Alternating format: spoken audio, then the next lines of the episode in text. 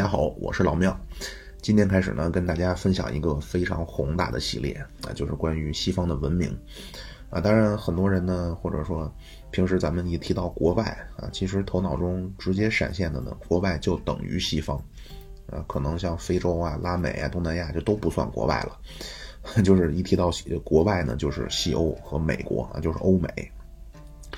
那么提到西方呢？有些人他是很看不起的啊，觉得西方没有文化啊，觉得中华的文明源远流长啊，西方呢刚都都都是刚从树上下来没多少年的猴子。那么有些人呢也当然对西方是很崇拜的啊，觉得西方是很先进、很现代啊，科技很发达啊。但是不管怎么样，就是大家的印象呢，就是相比于中华文明啊，就是西方文明呢，第一时间短啊，第二呢。好像对于有些人来说，觉得没什么东西啊，即便是称赞啊，也是觉得是现代，对吧？好像古时候的，呃，西方是不存在什么辉煌的啊。但是呢，就是首先啊，西方的文明历史呢是比中国长的啊，咱们叫上下五千年啊。但是呢，即便从夏朝开始算啊，其实是四千二百年啊。夏朝建立是公元前二十一世纪啊，今天咱们是。就是公元后二十一世纪啊，所以前后加起来就是两二十一世纪两千一百年加两千一百年，夏朝的建立距离今天一共是四千二百年啊。但是呢，如果你按照这种考古学的这种或者就是学术一点的观点呢，其实中国的文明呢要从商朝的中期开始算啊，因为甲骨文以前你你没有别的文字啊，就起码目前你没有挖出来可以被承认的文字。啊，就当初呢，毛主席老人家啊，看到郭沫若写的《青铜时代》啊，写的批语叫“小小几个乌龟壳，震惊了世界”，啊，就是终于能够找到证据了。啊，那么如果中国是从商代的中期开始算，啊，就是从甲骨文这个阶段开始算呢，距现在是三千年。啊，但是西方的文明，从克里特岛上的米诺斯文明啊，经过了考古的发掘啊，可考据的历史有四千五百年。啊，当然大家也不要觉得啊，中国什么都必须得是世界第一啊。你说西方的科考文明历史比中国长啊，你要么就是被西方的宣传带跑偏了啊。就是咱们网上有种言论啊，就是西方的所谓考古都是拿来骗人的啊，都是拿出来证明别的民族不行的啊。所以说呢，你如果错误相信了，你就是给造谣公司当了传话筒啊，或者呢，你如果说你说西方的文明比中国的历史久远。啊，或者说你甚至说西方文明有其伟大之处啊，你不是浅薄啊，要么你就是拿了钱，叫造谣于街头，策反于密室，啊，这个我真的觉得没有必要啊。就是其实西方呢进入文艺复兴以后，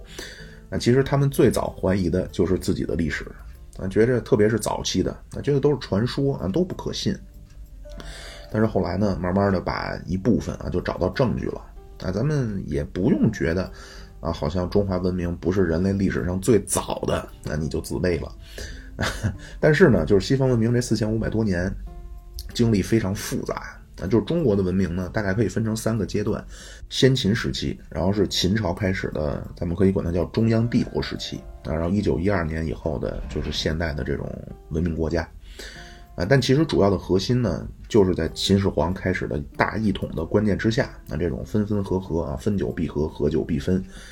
啊，那么这种分合合呢，包括内战啊，但是更主要的呢，其实就是这种靠着中原文明的先进性，不断的去吸收同化少数民族，啊，那具体的内涵上啊，就叫外儒内法啊，或者叫三千年皆行秦政，啊，内部的这种文化思想啊，就是儒释道。那就是这个已经融化到咱们每个人的血液当中了，啊，你比如咱们思考问题的方式，那比如咱们具体说的话，啊，比如说啊，说这个人很仁义，啊，或者说你不能光孝顺自己的父母，还得孝顺自己公公婆婆，啊，叫老吾老以及人之老，啊，这典型的儒家价值观，啊，比如说啊，叫出头的船子先烂，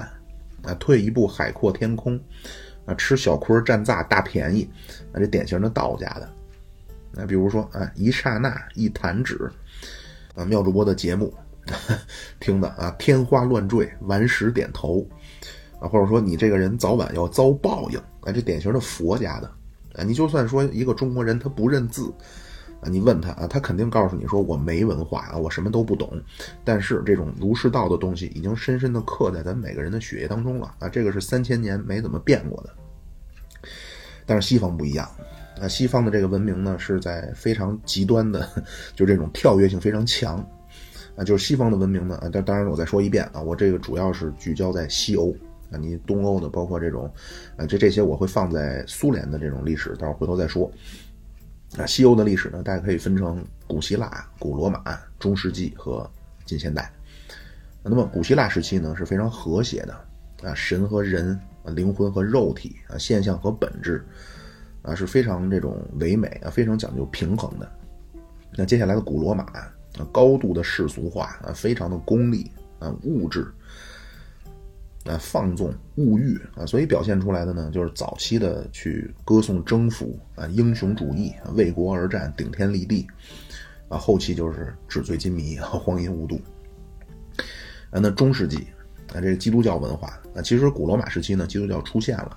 但是中世纪呢，基督教完全建立起统治地位。那起码在理论上，啊，基督教谈的都是这种天国的理想啊，灵魂的救赎啊，都要去苦修啊，要放弃人间的这种享受啊，追求这种来生。那他倒不是说来生啊，就是追求叫一种彼岸的幸福啊，就是不是今生今世的啊，这个就叫彼岸的。啊，多数宗教都是这样啊，不管是佛教、基督教、伊斯兰教，啊，都是一种追求彼岸的幸福。所以呢，这个和罗马时期正相反，啊，罗马是物质主义啊，或者叫现实主义的啊，你不管是追求工业还是追求这种享乐啊，都是今生的。但是中世纪呢，起码在理论上啊，它是高度讲究这种超越性啊，就是罗马是纵欲啊，中世纪是禁欲。那到了近代呢？就有点像黑格尔说的那个正反合啊，就是合体，就把此前的矛盾啊形成了对立的统一，最终呢就形成了今天西方近代文明的这么一个情况，啊，就是美国完全是继承了西方的文明，啊，西方的文明呢也是包罗万象啊，既有这种古罗马的这种现实主义啊，也有基督教的这种这种批判啊，不断的去分析或者叫鞭笞人类的罪恶啊，人类的邪恶。啊，包括这种理想化的啊，最终体现就是共产主义。啊，用黑格尔的话说呢，叫以辩证的方式，最终这些东西全部都呈现在了今天的西方文化当中。啊，那如果用遗传学的角度说呢，这个叫杂交优势。啊，就其实咱们中国的古代呢，也是非常兼容并包的。啊，是越自信越开放。啊，你越排斥别人啊，越不让人说什么，其实是越自卑的体现。加强带棒，啊，总之呢，就是西方的这个历史啊，包括文化的演变呢，比中国更曲折、更复杂。啊，那么这个系列啊，就是我当然其实一直也是一直在摸索一种更好的方式啊，尽量的把自己知道的、了解的啊，用更好的方式能够分享给大家。那我目前的想法呢，就是既说事儿啊，也说一些我所了解的啊，同一时期的思想文化的东西。好啊，那么今天呢，咱们，呃，就开始说这个古希腊啊。那咱们很多人都说啊，就是网上说啊，美国人没有文化啊，美国才建国二百多年。但其实呢，美国人的文化源头就是古希腊，那特别是古希腊哲学，就是美国只要上过本科的啊，就算他是学理工的，他也知道苏格拉底、呃，柏拉图、亚里士多德。有可能后来参加工作以后忘了啊，但是上大学期间肯定都看过这些人的原著，啊，而且呢，今天的西方人两个精神内核啊，咱们是儒释道，啊，西方人的精神内核呢，一个就是基督教，一个就是理性精神，啊，这个理性精神就是从古希腊人开始的，那咱们呢？其实就是你，比如说啊，大家看平时两个人吵架啊，你会发现呢，有一个人他可能会说啊说啊，你这个人怎么这么不讲理呢？啊，你要光听这句话啊，似乎也能够体现出来一种 这种运用理性的需求啊，或者叫期待。但是呢，如果你站在边上听他们吵五分钟啊，其实你发现那个指责对方不讲理的人，他本身他就不讲理。也就是咱们这所谓的讲理啊，不是指要运用理性。啊，靠对概念的把握啊，进行逻辑的推导，最终达成一个什么什么样的结果啊？不是，咱们所谓的你得讲理，是你得满足他内心的情感需求。啊，那说回来，就是希腊文明啊，希腊文明叫西方文明的摇篮。那那么当然，在希腊文明呢，也经历了很长时间的发展啊。那希腊文明的源头就是摇篮的摇篮，就是希腊半岛南边的啊，在东地中海中央的一个地方叫克里特岛。啊，这个地中海呢是连接着三大洲啊，北边是欧洲，东边是亚洲，南边是非洲。这个欧洲呢，呃，在地中海里呢又伸出了三个半岛啊，从东到西就是巴尔干半岛、亚平宁半岛和伊比利亚半岛。啊，这巴尔干半岛呢也叫希腊半岛，亚平宁半岛也叫意大利半岛，伊比利亚半岛也叫西班牙半岛。啊，那么最东边的巴尔干半岛，就是希希腊半岛的东边，是爱琴海。啊，从希腊穿过爱琴海就是今天的土耳其。啊，那么巴尔干半岛的西边是亚得里亚海。啊，就是如果穿过亚得里亚海就是意大利。啊，那么这克里特岛呢就在爱琴海。啊，当然不能叫出海口啊，就是它在爱琴海的南边，它是孤悬于今天的希腊本土以外。那这个地方，距离南边的埃及，啊，西边的西亚，啊，就是当时叫腓尼基，北边的希腊，这克里特岛距离这三个地方都差不多，啊，航海条件也很好，啊，这地中海风平浪静，啊，所以都能够达到这周围的文明，比如像迦太基，啊，就是今天咱们管这个地儿叫利比亚，啊，但是最早呢，这个地儿叫迦太基，啊，后来希腊化时代呢，就成了希腊的一部分。后来呢，又成了罗马的一部分啊，后来又成了伊斯兰世界的一部分啊，然后近代呢又被，呃，被法国殖民，啊，就是咱们说啊，四大文明古国，啊，其中古巴比伦文明，那就是美索不达米亚啊，这个它一共是有五千五百年的文明史，就是五千五百年以前，这个地方就是两河流域就出现了城市国家啊，什么苏美尔、什么乌鲁克，啊，另外呢，古埃及文明，啊，就是尼罗河的中游啊，一个叫墨菲斯的地方啊，大概公元前三千一百年。就出现了埃国，呃，这个埃及的第一法老国。那么这两个文明呢，都在克里特岛的周围，而且都比希腊的这个文明更古老。啊，这个克里特文明呢是公元前两千五百年，啊，那么它呢最终呢就是被巴比伦文明和古埃及文明都影响了。啊，最终呢是通过克里特文明的传承，影响到了希腊神话。啊，这个待会儿一说，大家就都明白了。啊，那么这个克里特人啊，就是当时克里特文明的这些人啊，从人种上其实可能是埃及人或者是西亚人。现在去推测呢，就应该是埃及人或者是西亚人坐着船啊，借着风力就到了克里特岛。啊，就是他们的这个身体形态呢，不像后来的北方来的，就是今天的希腊人。呃，所以最早建立克里特文明的人呢，文化上是希腊文化，但是克里特人不是希腊人。啊，就是希腊人是后来从北方来的，那就是从，呃，黑海到里海到中亚啊，有大量的游牧民族。那么这个游牧民族呢，咱都知道叫逐水草而居，那经常就会形成这种成百上千公里的迁徙啊。一旦他们向南扩张，那就会给城市文明带来这种冲击，然后就会形成一个多米诺骨牌的一个效应啊，就是你挤压了我，那我就去南方挤压别人。啊，或者是相对靠南的这种游牧民族南下了啊，原本他们占领的地方呢就成真空地带了。那么更北方的 这些就来了。那比如咱们北魏，那就是北魏迁都南下了，然后北方柔然就崛起了。啊，或者说前一种情况就是蒙古南下了，啊，切断了金国的国土啊。那么三公金中都啊，就今天的北京。那么当时金朝呢就采取了一个国策，叫失之蒙古，得之南宋啊，就是蒙古向南打我，我就向南打南宋。啊，就是人类的文明其实都要，就是早期都要面对这么一个，这么一个问题，啊，那么克里特岛北边就是希腊本土，啊，那希腊本土后来也有一个文明叫迈锡尼文明，啊，这两个呢是一个前后的承接关系，啊，所以叫克里特迈锡尼文明，啊，那么这个克里特迈锡尼文克里特迈锡尼文明呢，因为在爱琴海上，啊，所以最早的这个希腊文明呢，也叫爱琴文明。啊，当然这儿呢要说一下，就是古代的希腊呢，不是今天希腊的概念。啊，今天爱琴海的周边啊，都是当时希腊的范围。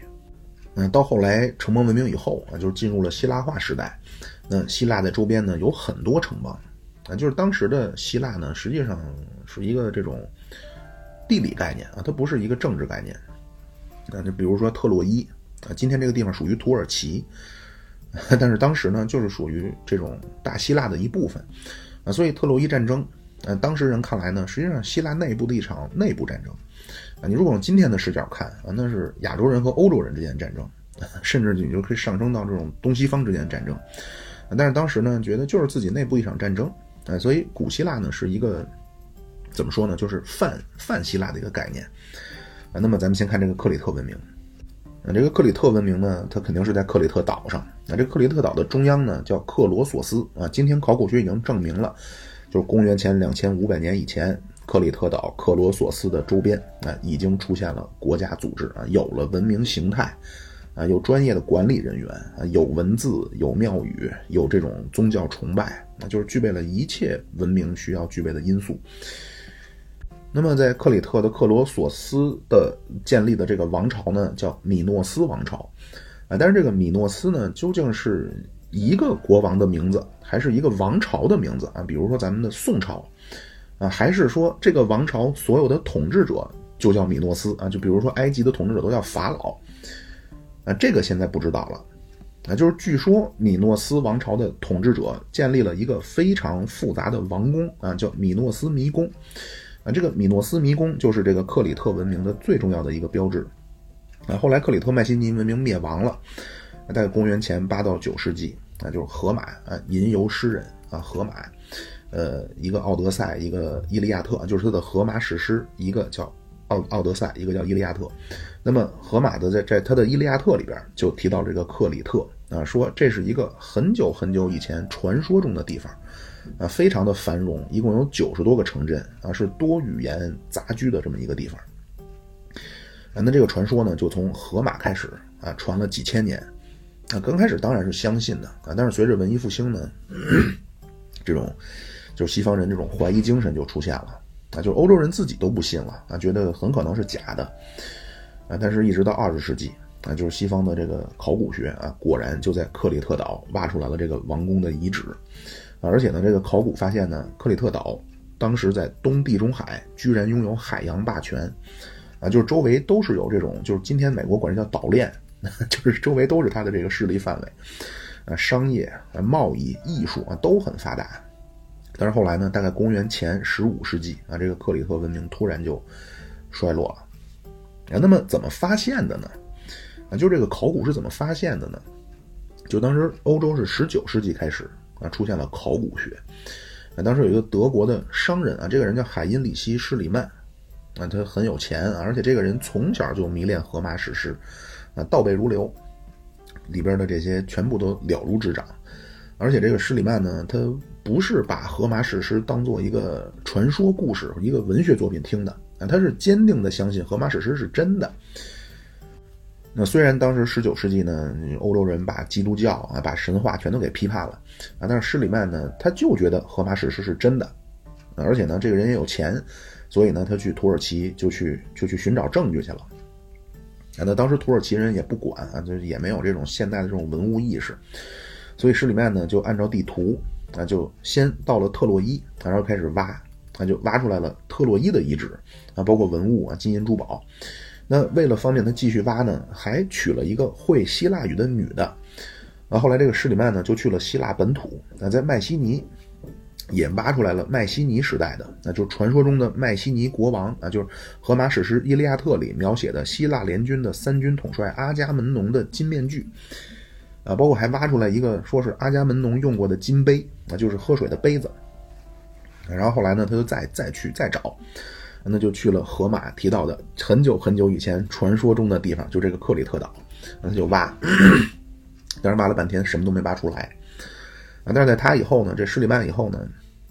又出来一个人，这个人叫亚瑟伊文斯，啊，这人是从小就喜欢收集古币，那就是古钱币。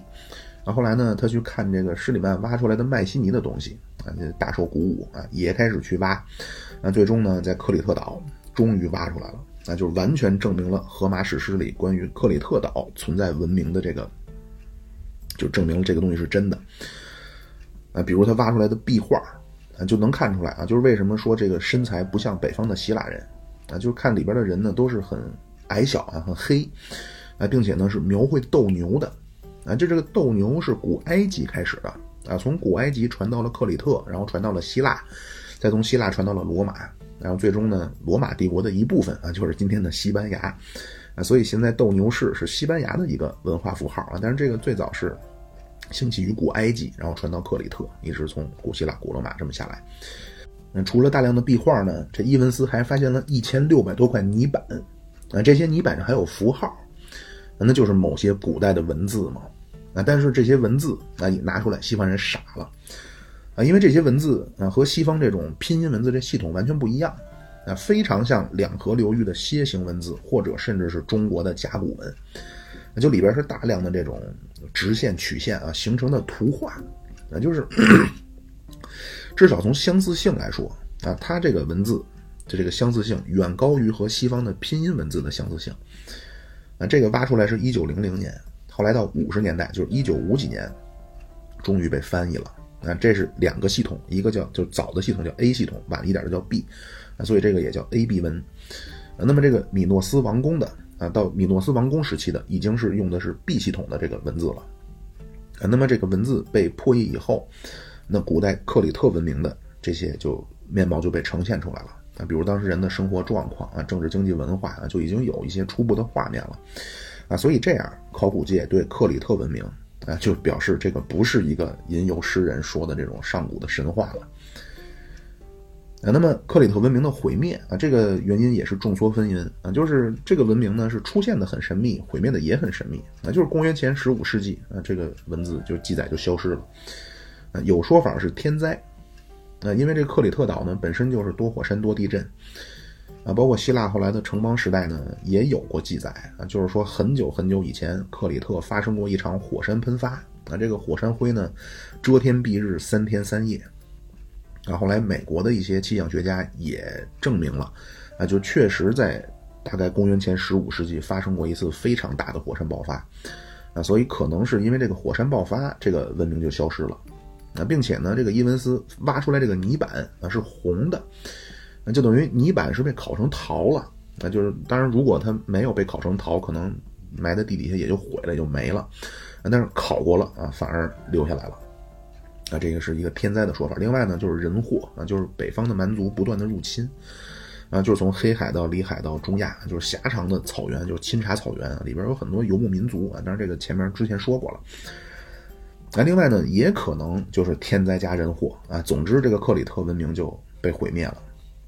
那这克里特文明呢，还没被毁灭的时候，在希腊本土的东北角啊，在伯罗奔尼撒的半岛上就出现了一个新的文明的据点，叫迈锡尼。那这个迈迈锡尼文明呢，是从北方来的游牧民族建立的啊，这些人叫阿卡亚人啊，这些人是印欧语系的啊，他们是最早的希腊人，就是克里特人不是希腊人啊，克里特人的身体和埃及人更相似。啊，真正的希腊人是这个叫阿卡亚人或者叫麦西尼人，啊，他们北方入侵一共是三波，啊，第一波呢叫埃奥里亚人，啊，这些人呢是以一种和平的方式啊，就和当地人逐渐的杂居啊，慢慢融合，啊，不是暴力的入侵，啊，第二波就是这个阿卡亚人啊，他们就是暴力入侵了希腊半岛，啊，所以后来希腊联军呢就自称自己叫阿卡亚的勇士，啊，那这些人一来呢，就带来了这种北方的粗犷的文化。那最终就形成了迈锡尼文明。那这个迈锡尼文明的特点就和克里特文明不一样，啊，它是很粗犷豪迈的，啊，就是地中海上的都是很细腻啊，就就就是北方来的是这种阳刚啊、彪悍、很大气啊，是或者说比较粗糙的一种文化，啊，和咱们就很类似。那就因为中国北方呢，就自古也是要面对游牧民族，那所以北方的是非常雄浑壮丽啊，南方的文化是非常。呃，精致啊，非常细腻的。那包括希腊北方人过来崇拜的神，呃，也都是身材伟岸啊，都是顶天立地这种神，那叫泰坦神族。那就是为什么叫泰坦尼克号啊？为什么叫泰坦尼克？啊，就是因为它大啊。这个泰坦的意思，今天的话说就叫巨无霸啊。后来这个泰坦神族的后辈。那就是奥林匹斯诸神啊，这个后边咱们说，呃，文学、说神话、说悲剧，都会慢慢一点点给大家展开。而且北方人带过来他们所崇拜的神呢，是指打架和享乐，呃，就是希腊神话当中的这些神呢，就是几乎是不去从事什么生产劳动的，呃，仿佛每天不是打架斗殴啊，就是吃喝嫖赌啊，而且性格上呢是很无忧无虑啊，天真烂漫。啊，包括性格上，就是咱们普通人具备的一些性格上的弱点啊，他们也都具备。啊，比如好色的，啊，比如小心眼儿的，就等等啊，就是后后边会跟大家慢慢说。就是对比咱们中华民族的神，啊，什么三皇五帝啊，咱们的神都是要做事情啊，都是要要要有贡献啊，都要为人民服务的。嗯，伏羲啊，结绳记事啊，神农尝百草啊，仓颉造字，女娲补天。皇帝兴礼法，定制度啊，大禹啊，治水，三过家门而不入啊，就是都是这种忧国忧民，都是为人民全心全意为人民服务的啊，这是咱们中国的神。但是你看西方啊，就是希腊神话当中啊，那宙斯啊，除了打架，就是在奥林匹斯山啊吃喝玩乐啊，包括沾花惹草。啊，就是为什么呢？因为这个这些这套系统是北方人带过来的啊，他们是征服者所信奉的神啊，所以征服者信奉的神就和征服者一样，是不用从事太多生产劳动的。啊，这样呢，来自北方的希腊人建立的迈锡尼文明，就把新的一些文化符号也就带进了希腊的这种文明世界当中。啊，那么不久以后呢，另外的一支北方的蛮族呢，叫多利亚人。那么就是迈锡尼文明呢，因为接受了新的这种新的文明、新的生活方式啊，成平日久，马放蛮山，所以战斗力呢也就不行了。那多利亚人一入侵呢，啊，这个多利亚人又是非常的野蛮彪悍啊，所以把迈锡尼文明也给摧毁了。啊，但是这个多利亚人本身没有建立新的文明，啊，并且他不认识之前克里特人的文字，啊，所以克里特和迈锡尼文明就彻底被埋葬了。那么蛮族呢，他没有创造新的文明啊，所以这个西来的爱琴海就进入了一个叫三百年的黑暗期啊，就基本退回到了史前状态啊，没有文字啊，城市也是满目疮痍啊，并且北方人呢不断的入侵啊，那么原本在当地定居的一些人就跑了啊，那么往西跑的有一波人就到了亚平宁半岛啊，就定居在了今天意大利中部拉齐奥附近的。啊，这波人叫伊特鲁里亚人，啊，这波人就是后来罗马文明区域当中最早的一部分。那么进入三百年的黑暗期啊，那么黑暗期的晚期就出现了所谓的吟游诗人啊，最有名的就是荷马和荷西格德。啊，这些人呢都是弹着单弦琴啊，去讲着古代的这种传说中的故事啊，到处走街串巷，啊，给人唱唱这种，就有点像咱们那个唱鼠来宝的啊，去要点钱。那么他们讲的主要就是麦西尼这种，就所谓叫阿卡亚人时代的这些英雄的故事，啊，所以虽然有三百年的黑暗期啊，但是靠荷马、靠荷西俄德这些吟游诗人啊作为串联，之后古希腊进入城邦文明，那就是多数人其实熟悉的人或者熟悉的一些，呃，这些古希腊的这些文明啊，都是来自城邦时期，啊，比如哲学家，呃，这个苏格拉底、柏拉图、亚里士多德。啊，历史学家希罗多德，呃呃，这个呃修昔底德，啊，希罗多德叫人类历史学之父啊，修昔底德提出叫修昔底德陷阱，啊，医学的希波克拉底，啊，今天全世界的医生，呃，他或者是主流世界吧，啊，其实有些地儿咱也不知道，就主流世界的医生入职的时候都要宣誓，啊，叫希波克拉底誓言，啊，这个是医学的代表，啊，政治家伯利克利。啊，我忘了是谁说的了啊！说伯利克利是人类历史上最伟大的政治家。那包括喜剧之父克里斯托芬啊，悲剧之父埃斯库罗斯啊，这都是希腊城邦时期的这个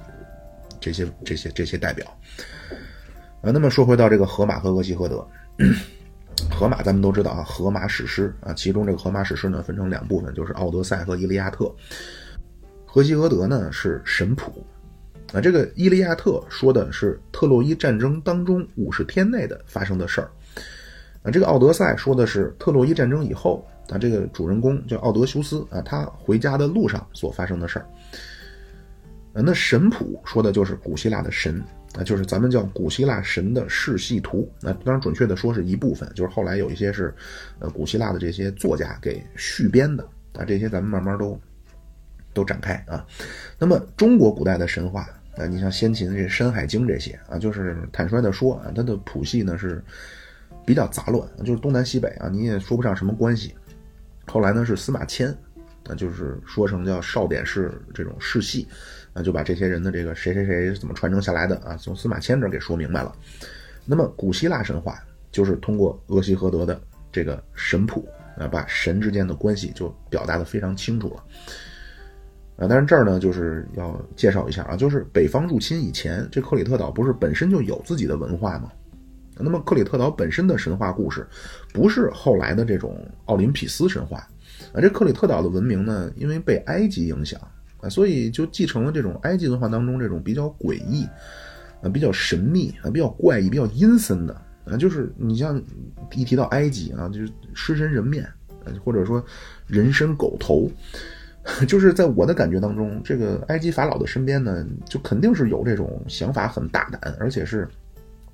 有这种变态倾向，同时手艺又很高超的这种恐怖医生，对吧？你像埃及一提到就是木乃伊、金字塔，那就是埃及的这些文化符号呢，都和这种诡异和古怪的联系非常大。咱们前面提到了这个克里特文明最重要的一个建筑啊，就是这个克里特迷宫啊，这个其实就很像金字塔啊，就是你进去了出不来啊，里边到处都是啊这个机关陷阱、消息埋伏啊，翻板、转板、连环板、脏坑、进坑、梅花坑，对吧？你进去了，你这绕就绕晕了啊，包括半人半兽啊，这个比如斯芬克斯。那这个是从古埃及啊一直传到了希腊神话，这个是通过克里特文明作为中介，啊，最终传化到了传传到了希腊神话。后边咱们说那个俄狄浦斯王啊，就是希腊的悲剧，咱们会跟大家说啊，就出现了斯芬克斯，啊，包括米诺陶斯啊，咱们如果说有，包括斯芬克斯也是啊，大家玩游戏都会出现这种形象。米诺陶斯就是一个牛头人拿着一把战斧，那美杜莎，对吧？一个人头上头发没有头发，都是头上是蛇。看你一眼，你变成石头，啊，包括地狱三头犬，啊，都是这种半人半兽，或者是这种诡异的生物之间的嫁接，那就是这些东西都是来自埃及文化的影响。那说两个克里特风格明显的这种希腊的神话，那一个就是特修斯杀死米诺陶斯，啊，这个克里特岛呢，当然这是人家那设定，啊，说本来是拉达曼迪斯的，这个如果说咱们有圣斗士的。听友啊，那一定都很熟悉。那么，咱们前面也提到了这个米诺斯的这个这个这个文明呢，叫米诺斯王朝。啊，这圣斗士都很熟悉啊，冥界三巨头啊。这米诺斯呢，就是拉达曼迪斯的弟弟啊，是米诺斯赶走了拉达曼迪斯，那自己当了国王。那么，因为克里特在岛上嘛，所以呢，这个米诺斯就去找他的二伯。啊，这个海皇波塞冬啊，就是大伯是冥王哈迪斯啊，二伯海皇波塞冬。那拉达曼迪斯和米诺斯呢，都是宙斯的孩子。那米诺斯呢，就希望你的这个就是波塞冬二伯啊，不要怪罪啊。波塞冬告诉他啊，我不怪罪你也行啊，你得给我点好处。说哪哪哪有头神牛啊，你把它给搞来啊，你把它献祭给我啊，你就没事了。啊，但是米诺斯呢去了之后，看到这头牛啊，觉得哎呀太好看了。啊，所以呢，他就没有献祭这头啊，就换了另外一头牛给了波塞冬。所以波塞冬知道以后呢，当然很很不高兴啊。但是这个海皇啊，隐忍不发，假装啊说好做的不错啊。结果后来回去以后啊，一施法，施的法是什么呢？让米诺斯的老婆爱上了这头牛，那就是爱上了米诺斯当初藏起来的这头神牛。啊，最终米诺斯的老婆呢，实在是因为爱上被神施了法了，爱上了控制不住自己了，就和这个牛发生了关系，啊，生下来的就是一个叫人身牛头的怪物，而且非常强壮，就叫米诺陶斯。那么这个米诺陶斯呢，当时就待在米诺斯国王的这个迷宫的正中间那每年必须要给他去进献七对童男童女，啊，否则呢，他就出来要大开杀戒。那么知道这个情况以后呢，一个雅典的少年英雄叫特修斯啊，就要去为人民除害啊，最终杀了这个米诺陶斯。那么进迷宫呢，他要找路，就是因为你进去之后，你很可能你就算你杀了米诺陶斯，你出不来了。所以当时米诺斯国王的女儿叫阿里阿德涅啊，他对这个少年英雄特修斯就芳心暗许，啊，就教给他一个方法啊，给了他一个线团儿。就说呢，你进去以前把这个线团的一头系在外边的柱子上，然后你拿着这个线进去杀牛啊，杀完牛以后，你顺着这个线你就走出来了啊。所以西方呢有句话就叫阿里阿德涅之线啊，就是做这件事情寻找好线索啊，叫阿里阿德涅之线。那么这个故事啊，很典型的半人半兽的文化符号吧，有迷宫吧，啊有斗牛吧，啊这个斗牛是埃及开始的，前面说了。啊，包括也有说法是克里特人为了纪念这个特修斯，啊，开始这种普及斗牛的活动。那么其他的这种希腊神话呢，就是仿佛都是神之间的，或者英雄之间的，啊，或者是英雄和人、神和人之间的啊，就是没有这种，嗯，咱们去看到后来基督教的这种，就是斗恶龙啊，去杀怪兽的这种故事，啊，这是一个特修斯杀神牛。那第二个呢，就是戴达罗斯和伊卡洛斯。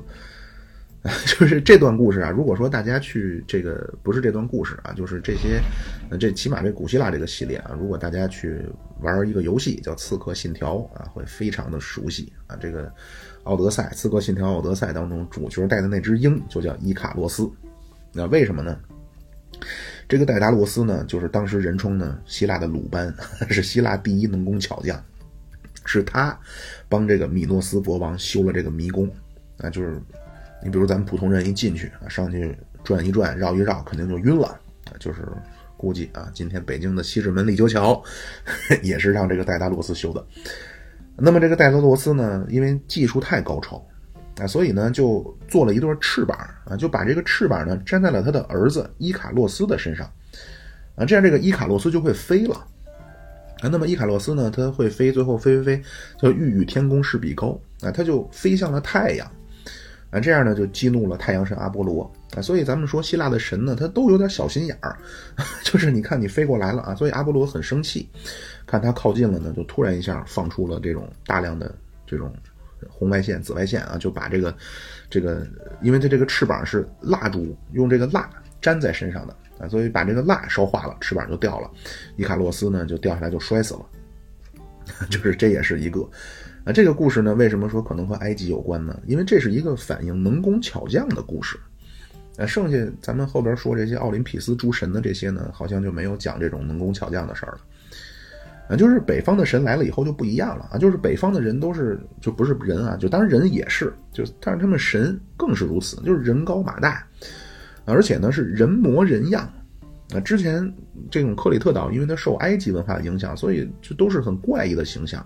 但是北方人啊，这个一过来，他们信奉的神啊，都是以人的样子啊，并且都是很很鲜明、很痛快的。就是男的都是威风凛凛啊，女的都是健康丰满的形象啊。那么这些北方人呢，到希腊半岛以前呢，他们在希腊的北部的一个地方住过啊，这个地方有一座山啊，叫奥林匹斯山。啊，这可能是希腊最高的一座山啊。那么人呢，他那会儿的人嘛，特别是都是有一种很质朴的这种观念啊，觉得神肯定住在高处，啊，所以呢，他们肯定住在奥林匹斯山上啊，所以管这些神呢就叫奥林匹斯神族啊。后来这个奥林匹克运动会就是为了纪念这个奥林匹斯神族产生的啊。当然这是一种说法啊，后边会跟大家介绍别的。那么这个奥林匹斯山呢，它在北方啊，但是后来这些人呢，他南迁了，因为希腊的主要文明在南方。那比如说像这个斯巴达啊，在伯罗奔尼撒半岛；这个雅典在阿提卡半岛。但是呢，这些建立者呢，他从北方来，人又去了南方，那山又搬不走，他 就觉得神又住在这个奥林匹斯山上，所以为了去方便祭祀他们啊，就设立了一个地方，就在伯罗奔尼撒半岛的西北角，就建了一个城，这个城就叫奥林匹亚。那就从公元前的七百七十六年开始，每四年举办一次奥林匹克运动会。啊，就是要纪念他们的神，啊，这个古代奥林匹克运动会一共搞了一千多年，搞了二百九十三届啊，后来是一直到了罗马帝国啊，就公元后了才取消。啊，就是古希腊的这个奥林匹斯神呢，都是非常的雄壮，非常英武啊。后来这个十九世纪的法国一个艺术理论家叫丹纳，啊，他有本书叫《艺术哲学》啊，他就说古希腊人以美丽的人形为楷模，啊，在天上。称之为神明，在地上称之为英雄，啊，就是神之所以是神啊，因为他是人的楷模。那比如说赫拉克勒斯啊，这是希腊神话当中的大力士，啊，就是后来的斯巴达人都是这样啊，就是斯巴达人也是这个多利亚人的后代，啊，这个赫拉克勒斯的这个这个这个造型呢，就是赤身裸体。啊，是这个手持长棍啊，然后身上就是他是暴露着这个胸肌啊，然后身上披着一个兽皮，啊，这个兽皮是怎么来的呢？是他活剥了一只勇猛的狮子的皮，啊，这个就是迈锡尼时代北方人带来的北方的神，啊，后来慢慢和克里特的克里特时期的这些南方的神就融合了。那这个时期克里特迈锡尼文明结束啊，进入了黑暗时期的后期啊，就产生了吟游诗人啊，就是前面咱们说了，吟游诗人呢，主要就是去讲这些关于打仗的啊，特洛伊战争，那就是希腊人和特洛伊人的一场战争，啊，包括神和神的故事啊，就是荷西俄德的神谱，啊，神谱讲的就主要是神之间的这种战争或者叫神之间的演化，啊，但是不管是荷马史诗还是神谱啊，都反映了就是两种神仙体系之间。啊，这最终是谁输谁赢啊？最终就是体现的两个具体的利益集团之间啊，分出了一个胜负高低。啊，就是理论层面的这个神话啊，实际上反映了的是现实历史当中的一个结果。啊，具体的说，就是我们北方人的神战胜了你们南方人的神。啊，在具体的故事当中都是这样，要么是这种这种孔武有力的人模人样的神。打败了你们这些怪异的啊人的这种什么人人身狗头的你们这些神啊，要么就是从这些啊比较诡异的样子，最终慢慢由像宙斯啊这些明快的 这种明朗的神，最终取代了他们，成为了众神之王。而且呢，这个古希腊呢也很奇怪啊，就古希腊人啊，在他们看来呢，神和神生的那当然是神啊，人和人生的当然是人，但是神和人生的。啊，是什么呢？古希腊人说这个就是英雄，啊，所以英雄在古希腊的这种文化当中呢，是一种遗传学概念，啊，不是一种对具体某些行为、某些贡献的表彰。嗯，比如咱们中华民族的英雄，对吧？你得是有功于国家社稷啊，你是成为大英雄啊。但是古希腊不是，啊，英雄就是半神，啊，身上都流着一半神的血。啊，当然这个好像在咱们文化当中呢，就是就是杂种，就是觉得好像不是很好啊。但是他们觉得很光荣，啊，因为神和英雄是血脉相连，啊，所以每个英雄大家看他出场都能拍着胸脯说啊，我是哪个神的后人。所以为什么要歌颂这些英雄啊？歌颂英雄就是歌颂神，啊，我的英雄赢了，就是我信奉的神赢了。啊，当然最终的结局呢，咱们说了，就是北方的神战胜了南方的神。那么，希腊神话当中主要的神啊，其实也都是这种形象很魁梧的啊，每天不是打仗就是玩闹、恶作剧啊，或者调戏妇女的啊。那么这些半人半兽的啊，包括能工巧匠的啊，这些在故事当中都是配角啊，都是被打败的啊，被嘲笑的啊，被消灭的、被革命的对象。所以说呢，这个古希腊的这个神话呢，实际上是周围文明的一个。汇集，那比如像埃及的啊，半人半兽、迷宫啊、斗牛啊、能工巧匠啊，包括这种和生活这种和劳动关系紧密的啊，有这些因素。呃，北方的这种明朗的啊、轻松的、带有征服性的、强健的啊，或者享乐的啊、人高马大的啊，没什么这种奇怪的诡异的东西。啊，包括西亚的巴比伦啊，就是这个体现，就是希腊的这个这个所谓神谱啊，是神的世系图啊，谱系清晰啊。那么，咱们就先看这个神谱啊，就是从时间上，从作者的时间上，荷马更早啊，荷马是公元前八九世纪的公元前八世纪啊。当然也有说法说，荷马实际上是很多人啊，把很多人聚集成了一个人，就相当于变成典型宣传了。啊，当然也有说这就是一个人，并且说了说这是个瞎子啊，是个盲人啊，弹着单弦琴给人家去讲这个故事。那么赫西俄德是没有争议的，这个人肯定是存在啊，他就是公元前八世纪的人啊，但是他的名气不如荷马啊，但是荷马史诗讲的是英雄的传说啊，赫西俄德讲的是神的故事啊，所以从。故事的角度，就是从他们的这些东西的内容的角度啊，是神谱应该是早于荷马史诗。啊，因为你是先有了神，然后神和人发生了关系，生下来的就是英雄。啊，所以从他们讲的内容的时间顺序啊，咱是先说这个神谱。啊，这个希腊人呢是很喜欢去追溯血缘啊，英雄都是神的后代，那么贵族呢是英雄的后代，那么这个一直影响西方很深。啊，就是西方人非常重视血统，那血统不能改变。那如果血统不能改变呢？那么西方就是在他们的这个文化传统当中呢，血统不能变，统治的这个地位就是天经地义啊。因为我为什么能统治？因为我身上有神的血液。啊，所以追溯到最早呢，肯定是要追溯到神。啊，那当时古希腊人呢也没有什么科学知识，啊，在当时也没有产生什么哲学啊，但是是人他总要追问，就是我到底是怎么来的，或者我们到底是怎么来的。那么好了，这个荷西格德啊，再根据他的说法啊，那么就是第一批神啊，第一批神呢，最早呢，世界上其实只生有一种东西叫混沌啊，叫凯厄斯啊，叫 chaos，就今天英文叫 chaos，就是比如说混乱的情况，就 chaos，叫凯厄斯。那么这个凯厄斯呢，就产生了大地啊，地母盖亚。包括地狱啊，塔尔塔罗斯，啊，爱神爱罗斯啊，包括黑暗之神啊，就这些是第一批，就是最古老的神啊，这实际上都是反映最古朴的这种自然的自然的现象。那你比如说，你要有地，你有地肯定得有地狱吧？就是咱活着的人在地上，那死了的人你肯定去地下嘛，就去地狱嘛，对吧？爱神爱实际上就是就是广义上的生育嘛，对吧？世间它总得生生不息呀，总得传承得繁衍呀。那黑为什么是最古老的？因为肯定是先有黑后有光啊，对吧？先有了黑暗才有光明嘛。然后从这个黑暗之神底下呢，就慢慢的出现了像睡神啊、修普诺斯啊、死神达纳都斯，包括地狱当中产生的都是这种怪物神族啊，就是生出来都是怪物啊，什么施芬克斯啊、地狱三头犬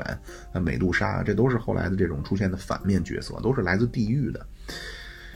那这第一批神，就凯厄斯生下了大地之母盖亚。啊，然后这个出现了地狱啊，出现了爱神、黑暗等等这些。然后第二批神呢，就是以大地盖亚，啊，这个盖亚呢也没有交配啊，就单细胞分裂了，啊，就生下了天空之神啊，就是天神乌拉诺斯和大海之神彭托斯。啊，这个波塞冬就是海皇波塞冬啊，咱们可能圣斗士都知道啊，这个波塞冬后来的都是晚辈了。啊，当然这个呢也能够体现出当时的希腊人的一个非常朴素的一个。就是对自然界的形成的这么一个观念啊，就是诞生了大地啊，然后，呃，出现了天啊，出现了天和大海。呃，那么第三批神啊，就之前第二批是单细胞分裂啊，然后到第三批呢，就又出现了一个人类社会早期都出现过的，就是乱婚，那就是母子通婚啊，这是人类这种早期文明都会经历的一个必然过程。那就是这个天神乌拉诺斯和他的娘。大地之母盖亚相结合啊，天地相合，就生下了一批神啊，这批神就叫泰坦神族啊，十二泰坦神啊，分别就是什么山川河流、日月星辰等等啊，这些呢都是天地之间的这些这些东西。那么其中最小的儿子就是克罗诺斯，那这个克罗诺斯呢，后来就和自己的姐姐瑞亚呃结合了啊，就是婚姻的形式出现了进化了。那就是在同辈儿之间了。虽然说，就是以今天的角度看呢，还是好像不不被世俗伦理所允许啊，但是起码是同辈儿之间了啊，就是比母子结合生下一代强了啊。那么生下了下一代呢，就是奥林匹斯诸神啊。那么奥林匹斯诸神呢，又分成了两代啊。第一代呢，就是从天空之神乌拉诺斯最小的儿子克罗诺斯和他的姐姐的结合开始啊，他们生下了六个。那这开始就是希腊神话的主角了，那这六个呢是三男三女，那女的就是宙斯的老婆赫拉，那叫牛眼赫拉，就是可能眼睛比较大啊，牛眼赫拉。然后灶神赫斯提亚，那就是灶王爷啊，但是希腊的灶王爷呢是女的，呃，容神德莫特尔，那就是一岁一枯荣啊，就是容神就是代表生长的，那这三个女的，男的就是地狱之神啊，冥王哈迪斯。啊海海神海皇波塞冬，最小的就是最终成为奥林匹斯诸神之王的宙斯。那么宙斯的下一代，啊，宙斯因为这个比较的 比较热爱生活，就是 就和诸多的这个很多的结合啊，就生下了下一代的神啊，比如太阳神阿波罗啊，战神阿瑞斯啊，酒神狄奥尼索斯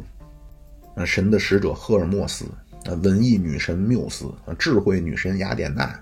啊，美神阿弗罗狄特，啊，狩猎女神，包括月亮女神阿尔特弥斯，就是这两代神啊，共同组成了奥林匹斯诸神啊，是奥林匹斯神族啊，他们就住在奥林匹斯山啊。那么看这个希腊的神谱呢，叫后来者居上，那就是老一代的都被取代了，啊，最早的实际上就是自然界嘛，啊，那么到了宙斯的孩子这儿呢。实际上就变成你像什么文艺啊、狩猎呀、啊什么战争啊，就已经完全变成人类的这种社会活动了。所以从这个角度来说呢，就是这个希腊的神话呢，也体现着希腊人对世界的发展，或者叫一种宇宙观。那另外，除了这个宇宙观之外呢，还有一个就是希腊神话还有一个非常重大的意义，就是希腊后来进入城邦文明以后，呃，希腊的这个民族呢变成了一个哲学的民族，那么他们的很多哲学思想，其实在早期的神话当中也埋下伏笔了，就比如说像以玉这种呃命运啊为推动的这种新陈代谢，那就是你老神你得被革命吧。对吧？因为在神希腊的这个神话当中呢，神都不死，那所以只能儿子杀爹，呃，就在否定中 完成自我的这个自我超越啊，否定之否定。那么咱们说这个神谱的故事，那那这个俄西俄德呢，就说当这个大地之母啊，地母盖亚和他的儿子天空之神乌拉诺斯结合以后呢，就生下了这不是泰坦神族十二神嘛？但是这时候呢，天空之神乌拉诺斯啊，突然就得到了一个。启示啊，就是很神秘啊，就是关于命运的问题啊，很朦胧啊，但是已经出现了啊。乌拉诺斯呢得到一个启示啊，说自己和自己的母亲结合生出来的这孩子当中，将来有一个必定会取代他的统治啊。但是这个人是谁不知道，就是希腊的这个神呢和基督教的神不一样啊。你基督教那个上帝啊什么都知道，全知全能全善。但是希腊的神呢，他作为天神，他居然不知道啊，就是知道有个有个儿子要取代自己，但是不知道是谁啊。所以为了采取这种防范于未然啊，所以就把所有的孩子只要生出来就全部打入地狱啊，并且呢上面盖块大石头啊，不让出来。这样前十一个都被打进去了。那最后一个这个克罗诺斯在母亲的，因为毕竟嘛亲生骨肉，怜悯之情啊，母亲的保护之下得以存活啊，最终长大了。啊，当然变得非常强壮，啊，就是泰坦神族本身就是人高马大，啊，长大之后这个当然要，这也不能叫为父报仇啊，就是找父报仇，啊，一场恶战之后把这个乌拉诺斯击败啊，并且阉割，啊，就是这个和动物世界是一样的，啊，就是猴王被赶走，那都是因为失去生育能力了，这样的话呢，克罗诺斯就取而代之。啊，就和这个启示说的一样啊，他就取取代了这个乌拉诺斯，自己称王称霸了。那么他当然要把自己的哥哥姐姐从地狱里解放出来了，这样就形成了十二泰坦神啊。乌拉这个克罗诺斯就成了泰坦神族的神王。那之后呢，他和他的姐姐瑞亚结合，那就生出了奥林匹斯的第一代的六个神啊。但是他也得到了一个启示啊，说你和你的姐姐生的孩子当中。啊，将来有个儿子会取你而代之啊，但是是谁啊，不能告诉你。所以，为了防止悲剧的重演，这个乌拉诺斯呢，就采取了更加极端的方式啊，就是把自己所有的孩子呢生下来就吃了啊，但是吞下去不死啊，就是吞下去以后还活着啊，但是毕竟在自己肚子里嘛，他觉得保险啊，比压在地狱里保险。但是这个瑞亚呢，他毕竟母性关怀啊，这一下爱心泛滥啊，为了保护他最小的儿子宙斯。啊，就当时呢，去在襁褓里塞了一块石头，啊，克罗诺斯以为是宙斯啊，你没仔细看，抓就抓过来，拿来就吃了，啊，但是宙斯呢就得以幸免。那宙斯长大以后呢，又上演了之前的一幕啊，就是变得非常强大啊，并且更加强大，最终战胜并且阉割了这个克罗诺斯。那并且呢，在这个克罗诺斯被呃打败以后呢，就。肚子里的这些三个孩子，三个哥哥，三个姐，两个哥哥，三个姐姐，就终于破肚而出啊，就成了奥林匹斯众神的第一代。啊，这个就是俄西俄德的神神谱。那到这儿就结束了。那接下来的故事啊，在古希腊悲剧，就是宙斯也得到了启示啊，但是这个宙斯呢，咱们说了，他热爱生活啊，性伴侣太多，孩子太多，不知道是谁啊，所以后来黑格尔就解释啊，说这个故事啊，能够体现什么呢？宙斯宽容了啊，说明专制社会必将向民主社会过渡。马克思也分析过啊，马克思呢说，宙斯知道有人要取代他，但是呢没有把所有人都打入地狱或者把他们吃掉啊，反而呢能和这些呃将来有可能取代他的人呢能够和平相处啊，都在奥林匹斯山上啊，能够过着一种呃其乐融融的生活。那说宙斯呢从专制的君王变成了参议院的德高望重的议长了。就是后来这个希腊的悲剧之父埃斯库罗斯啊，他写的非常有名，叫《普罗米修斯》，啊，就是把后边的故事就续上了那就是这个和之前不一样，之前是有启示啊，告诉你将来有人会取而代之，但是谁不知道或者不能告诉你。但是那到了宙斯这儿，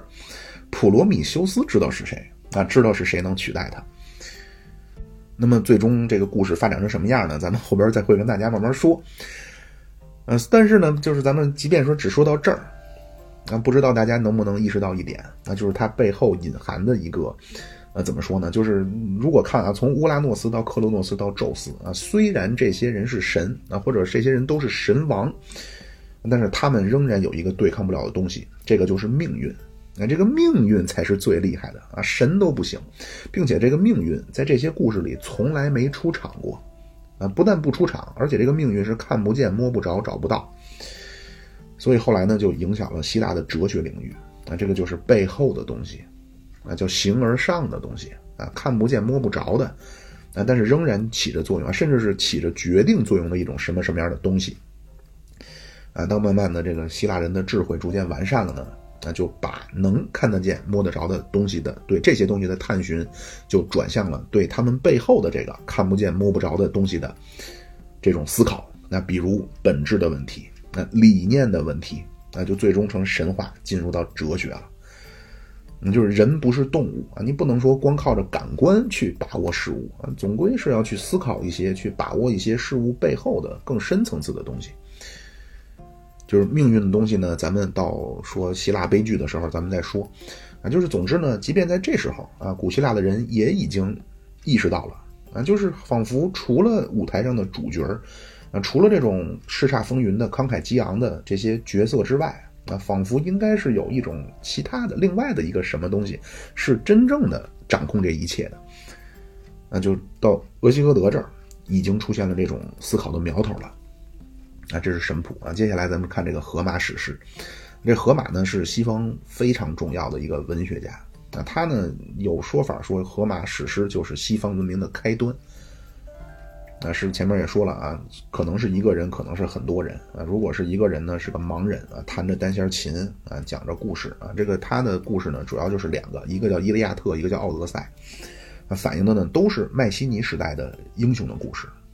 那基本的内容就构成了西方文学故事的一个源头，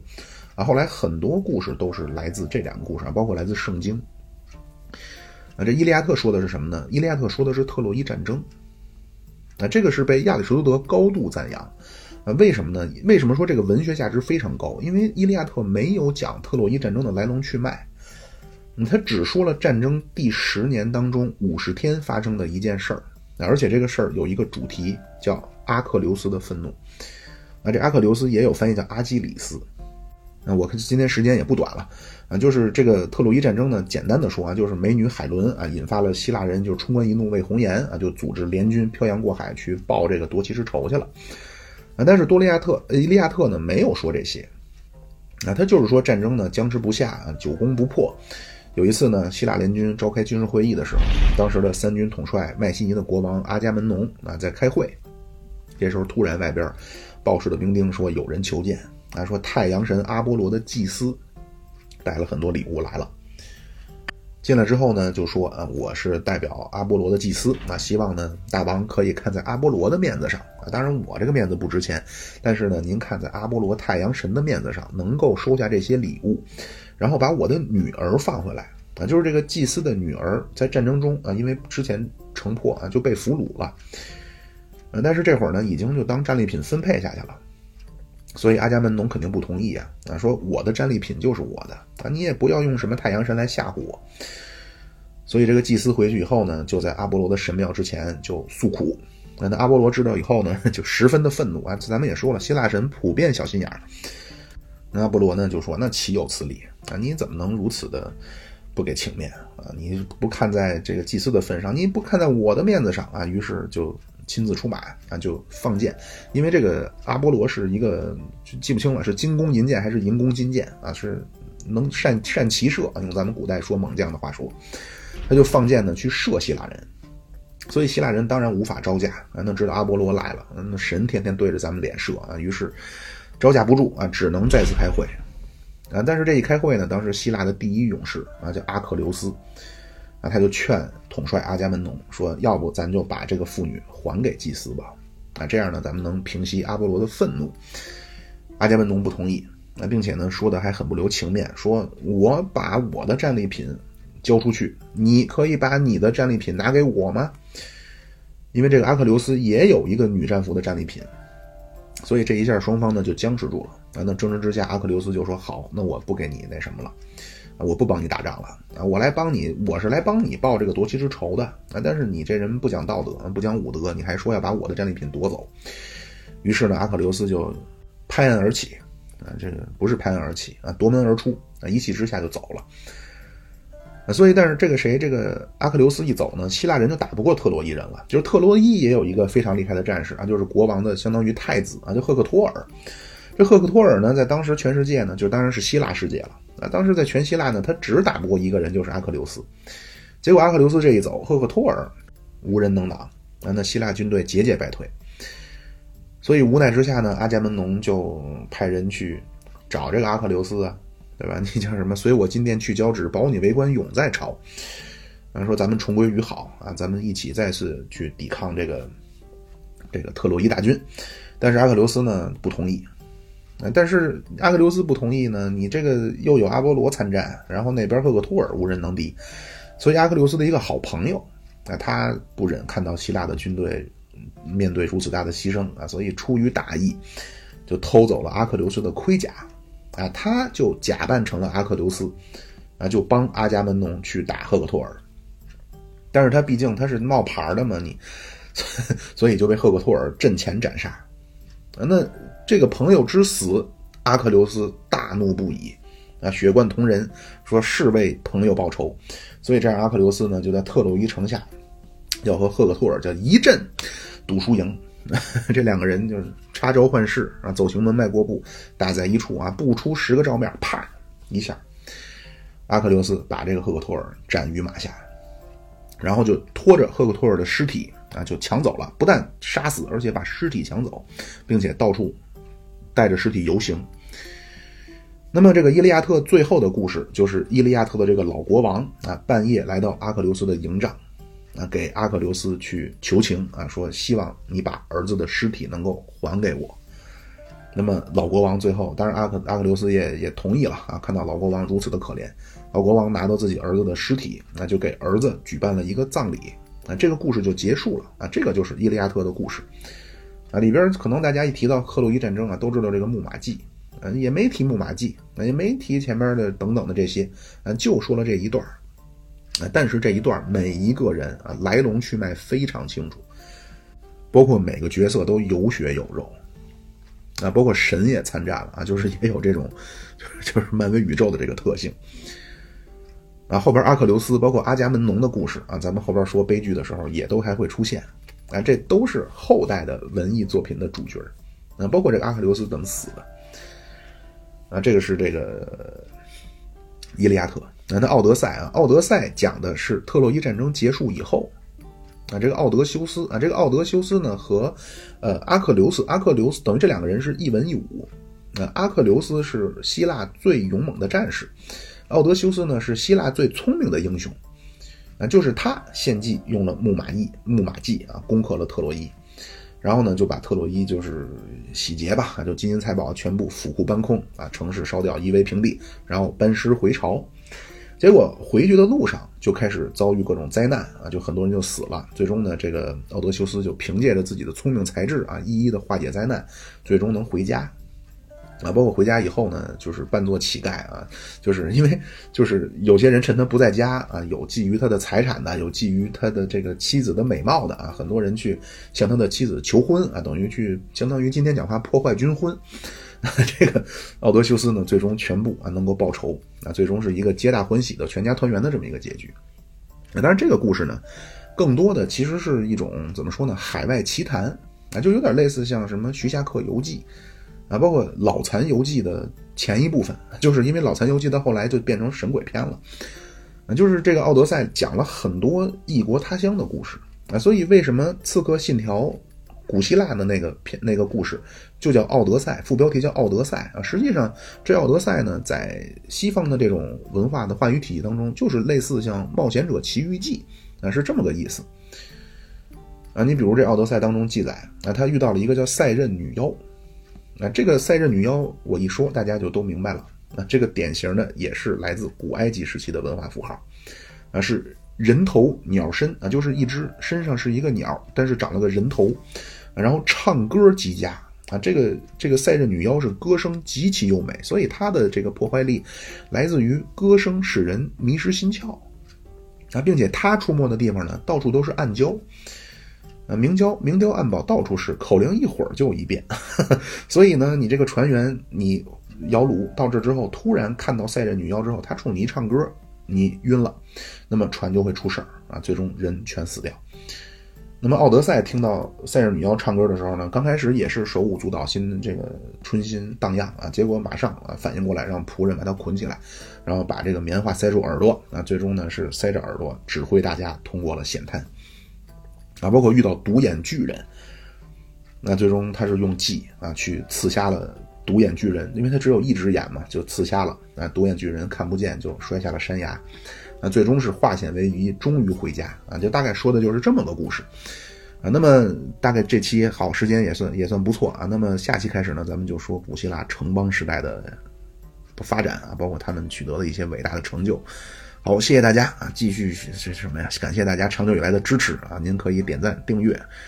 关注、留言、评论啊等等，任何一种形式。还有什么？对，还有一个打 call 啊！任何一种形式，您支持我，我都会非常的感激您。谢谢大家，拜拜。